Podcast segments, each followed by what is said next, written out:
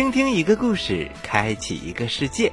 大家好，这里是宝林叔叔讲故事，我是宝林叔叔。大家好，我是非常非常非常非常可爱的小青蛙呱呱。哦，对了，小青蛙呱呱玩偶已经上市了，欢迎小朋友们在我们的微信公众平台“宝林叔叔讲故事”的中间的位置，点击抱呱呱，快来把呱呱抱回家吧！小朋友们，我在等着你哟，而且我可以放心的告诉你，我是不会偷你的零食吃的。呃，呱呱，有人信吗？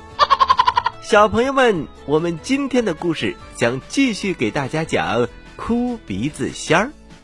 这个故事啊，是选自张灵儿老师创作的《老神仙故事系列》，是由朝华出版社出版的。感谢张灵儿老师，谢谢出版社的各位叔叔阿姨、哥哥姐姐们，给我们带来这么精彩的故事。故事一箩筐，故事一箩筐，哭鼻子仙儿，第十三集，向长城出发。话说范喜良被官兵给抓走了，到北方修筑长城。孟姜女呢，准备了很多的冬天的衣服，但是却没有人给她捎过去。孟姜女的眼前一次又一次浮现范喜良临走的时候的身影，他仿佛看到范喜良在寒风当中瑟瑟发抖的样子，他心里一酸呐。眼睛里不由得蒙上了一层层泪花。俗话说：“一场秋雨一场寒。”不受欢迎的秋雨，跟谁也没有打招呼，说来就来了。他滴滴答答地敲打着窗棂，一声声落在孟姜女的心上。他望着窗外的雨，自言自语地说：“不行，我不能再这么等下去了。”小东西正蹲在地上，听了孟姜女的话，急忙问：“旺旺，妹妹有什么好办法啦？”孟姜女坚定的点点头：“我要去给喜良哥哥送冬衣，正好也看看哥哥。你说这是不是一个好办法？”孟姜女说着站了起来，就往爹和娘的房间走。小东西一边叫着。一边屁颠儿屁颠儿的跟在孟姜女的身后，好，好，好，我也去，我也去。老婆婆没有听见孟姜女说什么，只听见小东西的话了。她歪着脑袋问：“啊，这是干什么去呀？”孟姜女看着母亲：“娘，您和爹的身体现在都好了，我想。”我想去给喜良哥哥送冬天的衣服，等了这么多天，也没有人能给他捎去。再等下去，恐怕天就会变得更冷了。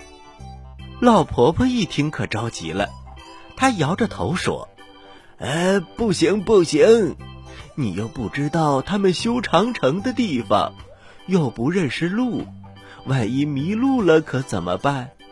再说了。”你一个姑娘家走那么远的路，我们怎么能放心呢？老爷爷也说：“是啊，你别去了，还是我去送吧。”那怎么行，爹？您这么大岁数了，您要是去，我还不放心呢。孟姜女停顿了一下，然后安慰爹和娘：“其实啊，也不难找，修长城的地方在北方。”我只要一直往北走，朝着北极星的方向走，就能够找到喜良哥哥。爹，娘，你们放心吧，我的鼻子下面不是还有一张嘴吗？我会边走边打听的。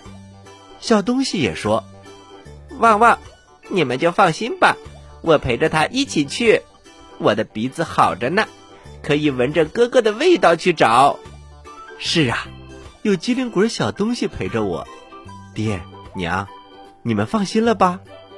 老爷爷见拗不过孟姜女，只好说：“也好，小东西和喜良在一起那么长时间，对他身上的气味应该很熟悉。”老婆婆拉着女儿，眼泪汪汪的吩咐着：“路上一定要小心，要尽快回来，听见了吗？”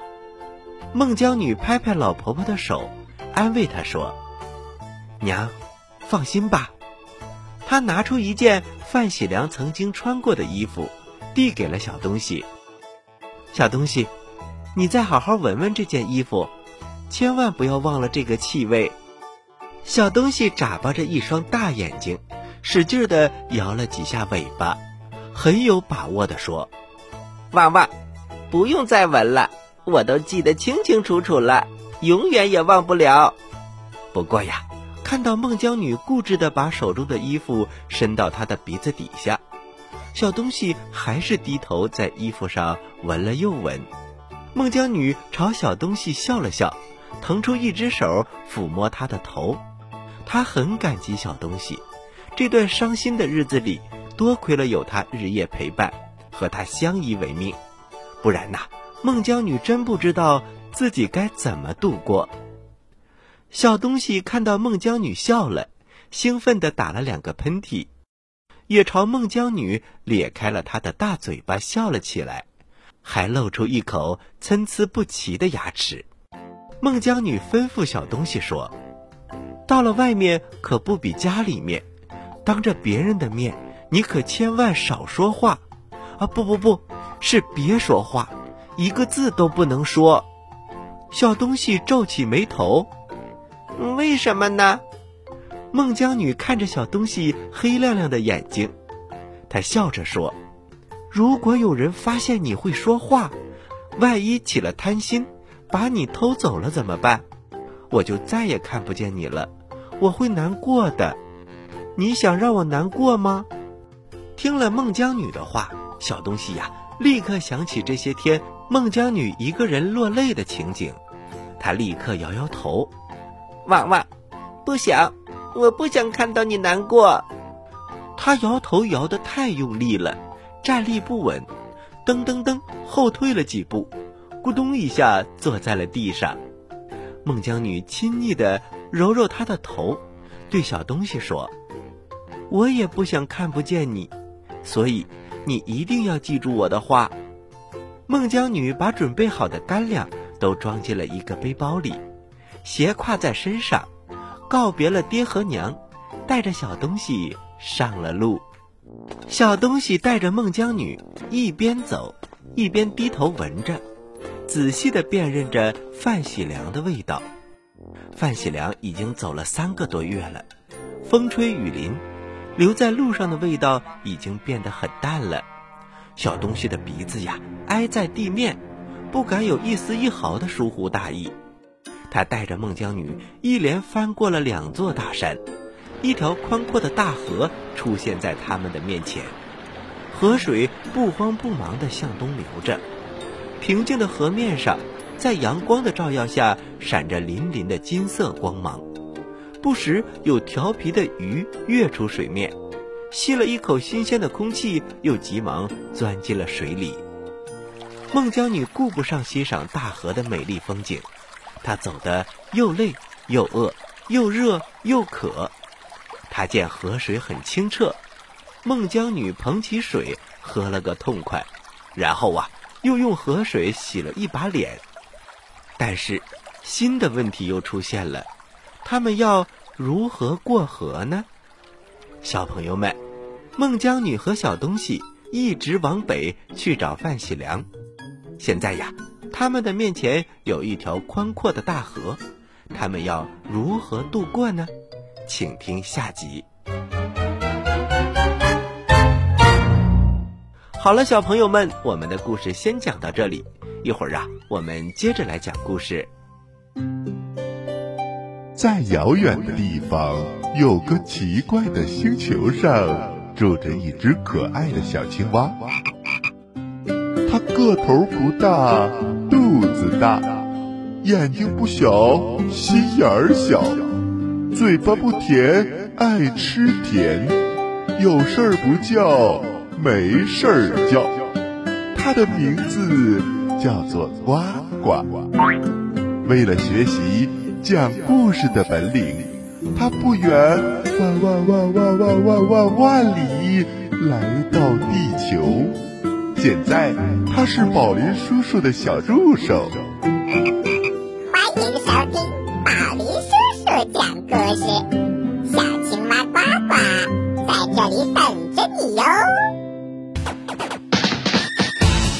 歡迎继续收听宝林叔叔讲故事。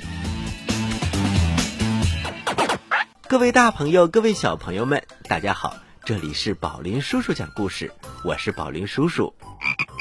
大家好，我是小青蛙呱呱，欢迎大家回来继续收听。今天我们给大家讲哭鼻子仙儿的故事。是啊，是啊，接下来我们继续开始讲《哭鼻子仙儿》第十四集《消失的味道》。话说孟姜女和小东西一路向北寻找修长城的范喜良，眼前有一条大河，他们要怎么渡过去呢？孟姜女想了想，还是先休息一会儿再想办法吧。他们在河边找了一块平一些的石头坐了上去，掏出了干粮，先掰下了一半喂给小东西，然后啊。孟姜女自己咬了一口，慢慢的嚼了起来。干粮的渣落在了河里，摇摇摆摆过来一群鱼，争着吃了起来。孟姜女又把干粮掰下来一些，揉碎了撒在河里。从河底摇摇晃晃浮上来几只河蚌，争抢起来。别抢了，我再喂你们一些好了。孟姜女柔声地说着，把她才吃了一口的干粮全都捏碎了，撒进了水里。食物引来了更多的河蚌和鱼虾，它们你一口我一口，一会儿啊就把食物吃光了，然后摇摇尾巴，一晃就沉入水底不见了。就在孟姜女喂鱼虾的时候，小东西低着头在河边呐闻来闻去。仔细的辨认着道路，沿着河边来回的跑着。娃娃，妹妹，好奇怪呀，怎么哥哥的气味没有了呢？小东西扬起脸，在空中闻了闻，一股潮湿凉爽的味道钻进了鼻孔，他忍不住打了一个大喷嚏，身体呀随着喷嚏向前一个趔趄，差一点儿摔进了河里。哎呀！孟姜女担心的叫出了声，小东西立刻站稳了身子，摇摇脑袋：“旺旺，没事的，别担心。”孟姜女期待的看着小东西：“怎么样，味道找得到吗？”小东西又四处闻了闻，最后来到孟姜女的身边，冲孟姜女摇摇头，他失望的咕咚一声趴在了地上，他张开了嘴巴。吐出长长的大舌头，无奈的歪着脑袋看着孟姜女。不用再多问什么了，孟姜女从小东西的表情上就已经猜到了。她望着宽阔的河面，河面上又浮现出范喜良单薄的身影。孟姜女仰着头长叹一声，眼泪顺着她的脸流下来，滴落进了河里。旺旺，妹妹。你的眼泪果然有魔力，变成了珍珠了。小东西忽然惊呼了起来，孟姜女却以为小东西在逗自己开心呢，她用双手捂住了泪脸。旺旺，妹妹，我没有哄你。小东西用爪子推着她的腿，着急的喊着：“你快看看，真的变成珍珠了。”孟姜女松开捂着脸的手。低头看向水面，果然，水面上飘着十颗珍珠，而且呀，那些珍珠好像还被一根看不见的线绳给连了起来，围成了一个圆圈。珍珠为什么不沉入水中呢？孟姜女想着，伸出手想要捞起来看看。这时啊，只听哗啦一声响，把孟姜女吓了一跳。从河水里钻出来一个看上去和自己年龄不相上下的长发的漂亮女子。她的皮肤啊，像羊脂玉一样那种白，那么细腻。身上穿着一件蓝色的衣裙，衣带飘飘，亭亭玉立地站在水面上。这一切都太突然了。孟姜女呆呆地看着漂亮的女子。漂亮的女子柔声地说：“让我看看，是谁送来这么美丽的珍珠？”说来也奇怪，长发女子伸出手，那十颗珍珠像长了眼睛一样，一个接一个跳到了长发女子的手里。孟姜女从小听老爷爷给她讲关于神仙的故事，她知道这次啊，真的遇到了神仙，她慌忙施礼。神仙好，我叫孟姜女，丈夫去修建长城，天冷了，我想给他去送冬天的衣服。走到这里，不知道该怎么走了，没想到打扰到了神仙，请您恕罪。小东西躲在孟姜女的身后，露出小脑袋。旺旺，妹妹，你怎么知道他是神仙？孟姜女低声的对小东西说。小东西，你到水面上站一站就知道了。不是神仙，怎么能在水面上站着呢？小东西嘀咕着：“旺旺，在水面上站着还是免了吧，让我到水里狗刨还差不多。”长发女子好像已经听到他们说话一样，她微微一笑：“谢谢你的珍珠，你非常爱你的丈夫。”所以你的泪珠啊，才会变成这么好的珍珠。你也很善良，才会把自己的食物分给我的河蚌们。你的爱心打动了我，我就帮你一把吧。说到这里，他停顿了一下，低头看了看水面，就派我的河蚌们送你过河吧。在三个多月前，是有一个大队伍从这里过去的。孟姜女赶紧拜谢，只听哗啦一声响，孟姜女抬头一看，长发女子不见了。孟姜女愣愣地站在河边，觉得自己刚才好像做了一场梦。小东西忽然冲到了河边，大声地叫了起来：“旺旺，妹妹，那个人掉进水里了！”哎呀，不是的，小东西，水是他的家。他一直生活在水里。孟姜女呀，缓过神儿，她蹲下身，轻轻地抚摸着小东西。这时，她的面前出现了一百只河蚌，它们相对而立，排成两排，蚌壳张开，夹住对方的蚌壳。河面上出现了一艘河蚌船。孟姜女背着包裹，带着小东西，小心翼翼地。登上了河蚌船，这船不用谁来划桨，也不用谁来掌舵，飞快地向河对岸驶去。小东西第一次坐船，而且坐的是河蚌船，他既兴奋又不安，忍不住汪汪汪地叫着。河蚌船行驶的非常的快，但是却很平稳，一刻钟的时间都不到，他们就来到了对岸。孟姜女背上包裹，抱起小东西，登上了河岸。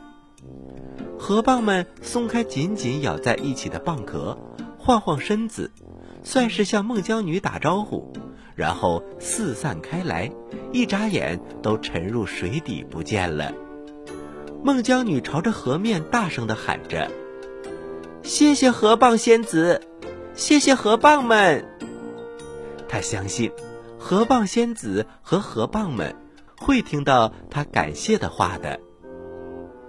小东西喊了起来：“旺旺，妹妹，我们朝这边走，我闻见了哥哥的味道。”小朋友们，孟姜女和小东西终于来到了河对岸。有趣的是，他们坐的船不是木船，不是竹筏子，而是河蚌船。有机会呀，宝林叔叔也想带着你一起坐坐这种船，不知道你敢不敢呢？好了，那么接下来又会发生怎样的故事呢？请听下集。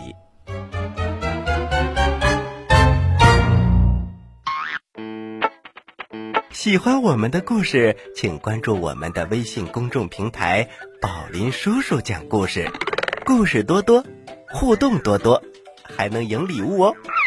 赶快关注吧，小朋友们，我在这里等着你哦。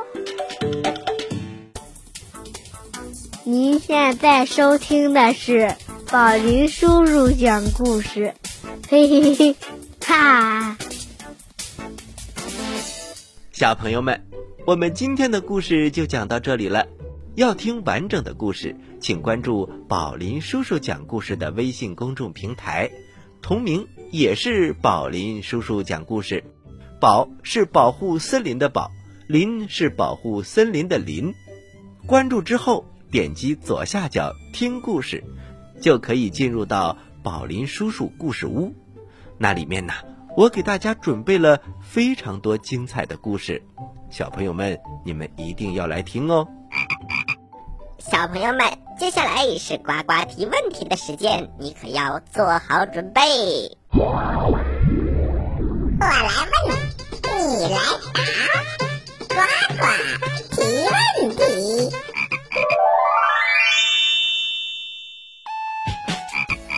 小朋友们。我今天的问题非常简单，那就是小东西是第几次坐船呢？快把答案发送给我们吧！好了，知道答案的小朋友，请把你的答案回复到微信公众平台“宝林叔叔讲故事”的首页留言区，回复格式为日期加答案，比如。你回答的是六月一号的问题，请回复零六零一加答案。回答正确的小朋友就有机会获得宝林叔叔和小青蛙呱呱为你精心挑选的礼物。我们每个月公布一次获奖名单，请小朋友们一定要关注我们的微信公众平台“宝林叔叔讲故事”，以免错过礼物。好了。今天的节目就到这里了，我是宝林叔叔，我是小青蛙呱呱，欢迎大家收听本台接下来的精彩栏目，咱们下期宝林叔叔讲故事不见不散，小朋友们再见。